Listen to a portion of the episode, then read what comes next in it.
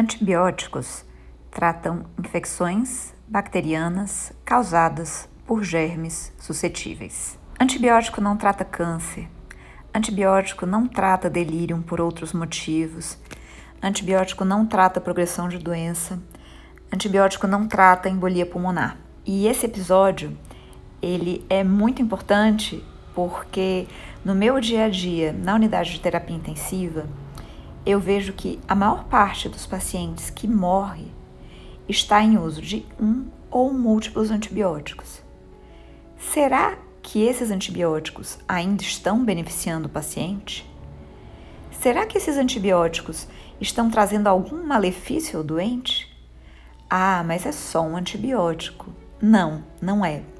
E além da preocupação individual com o nosso paciente, a gente tem que ter uma preocupação coletiva com a emergência de germes multiresistentes, com, por exemplo, a quantidade de volume que esses antibióticos são diluídos e o balanço positivo e a piora de desconforto respiratório, enfim. Quando a gente fala de uso de antibiótico no paciente em fim de vida, a gente tem vários estudos que mostram coisas um pouco assustadoras.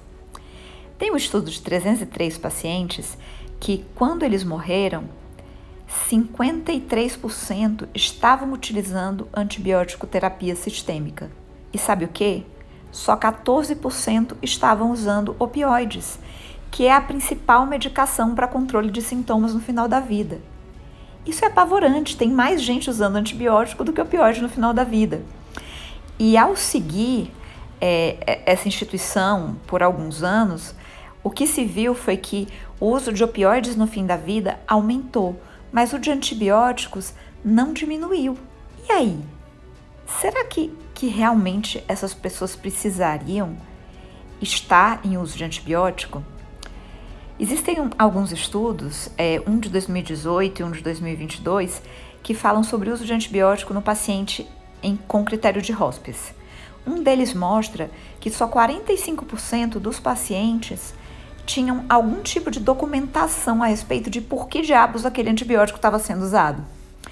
Em um outro, os pacientes recebiam antibiótico na alta e foi analisado só 42% desses pacientes tinham alguma indicação de usar antibiótico, assim, indicação mais ou menos, porque o critério que foi utilizado é um critério de Loeb, que eu não conhecia, escreve Loeb, não sei como é que fala que fala sobre critérios mínimos para o uso de antibiótico. Por exemplo, para um paciente com DPOC acima de 65 anos, basta ter tosse e catarro ele já julga que é adequado. Então não é um critério estrito, é um critério amplo, né? E mesmo assim, a maior parte dos pacientes que estavam usando antibióticos não atendiam a esses critérios. A gente tem estudo em pacientes com demência avançada em que o tratamento de pneumonia não levou ao aumento de sobrevida é comparada com pacientes que não foram tratados. Em um outro estudo, esses pacientes com demência avançada que tiveram sua pneumonia tratada até viveram um pouco mais, mas às custas de piora da carga de sintomas. Então, assim, o que, que a gente está fazendo?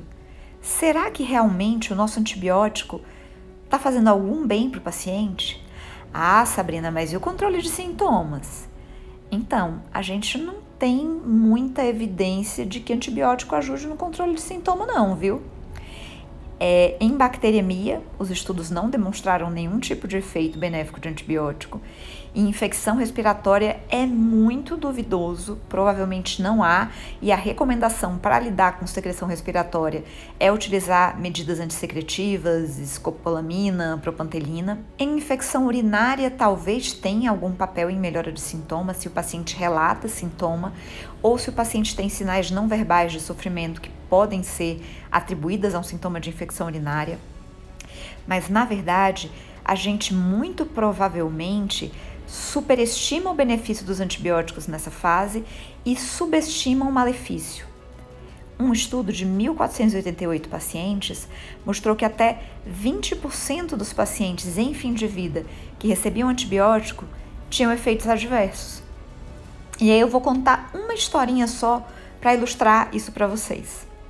Um belo dia eu estava lá olhando meu PubMed procurando sedação paliativa com ketamina, não tem muita coisa. E aí eu me deparei com um relato de caso. Olha essa. era uma senhora de 96 anos e 40 quilos que estava numa instituição de longa permanência. E aí, ela já tinha diretivas antecipadas, tinha um testamento vital, não era para ir para UTI, não era para entubar, não era para reanimar. Só que alguém achou que por algum motivo, é, e, e, assim, no próprio relato de caso esse motivo não fica muito claro, é, fica uma suspeita de pneumonia, nem tinha imagem, alguém resolve dar uma leve fluoxacina para esta senhora. E esta senhora, que a gente pode chamar de Dona Júlia, tem um edema. A língua dela fica enorme, não cabe dentro da boca, ela entra em insuficiência respiratória e é levada na emergência. Na emergência, o que, que querem fazer? Medidas full, porque afinal, né, foi uma iatrogenia, querem entubar e traqueostomizar, se for o caso, e a filha chega enlouquecida, dizendo de forma alguma, não, não, não, vocês não vão fazer isso com a minha mãe, eu não deixo.